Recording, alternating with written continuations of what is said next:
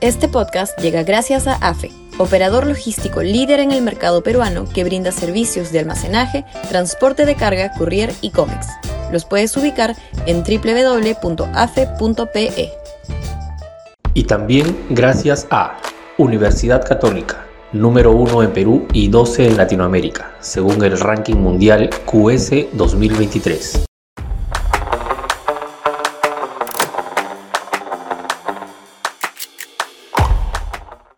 La paciencia popular no es infinita. Sudaca, Perú. Buen periodismo.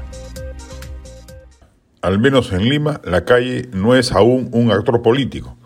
Durante el año, la movilización más grande ha sido la del Día del Orgullo Gay que llenó la Plaza San Martín. Ninguna de las convocatorias, sumadas todas de la derecha tradicional contra el gobierno de Castillo, ha logrado semejante éxito. ¿A qué se puede deber ello? Primero, entre el 70 y el 80% de la población laboral es informal, trabaja y cobra al día, lo hace más de ocho horas, no tiene tiempo para otra cosa que no sea trabajar y su poco tiempo libre no lo dedicará a acciones políticas. El informal es un derechista inactivo. Salvo casos extremos, no se puede contar con ese segmento poblacional masivo para convocar marchas de protesta de los volúmenes que se suelen ver en Chile, Argentina, Brasil, Ecuador o Colombia. Segundo, los convocantes no son personajes con capacidad de convocatoria alguna, son políticos desprestigiados, tradicionales, con discursos pasadistas, sin ninguna capacidad de ofrecer novedad o entusiasmo a las masas. Nadie va a salir un sábado en la tarde a pasarse horas en una marcha si quienes van a dar el discurso central van a ser Lourdes Flores, Jorge Castillo o Raúl Descanseco.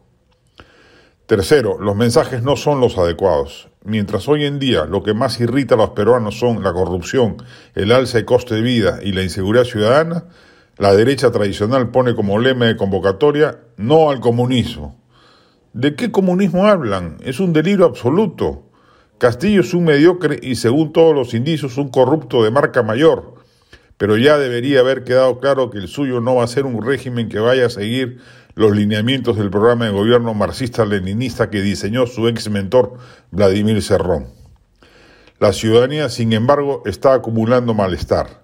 El desprestigio de la clase política, la corrupción descarada que anida en Palacio de Gobierno, el incremento del costo económico de la canasta familiar, la acuciante inseguridad ciudadana, el colapso de los servicios públicos, especialmente en salud, etcétera, son hechos que afectan directamente la calidad de vida de los peruanos y golpean los límites de la paciencia popular. No tardará, creemos, en cuajar ello en una protesta callejera masiva, pero tendrán que ser otros los convocantes, otros los temas, otros los momentos oportunos.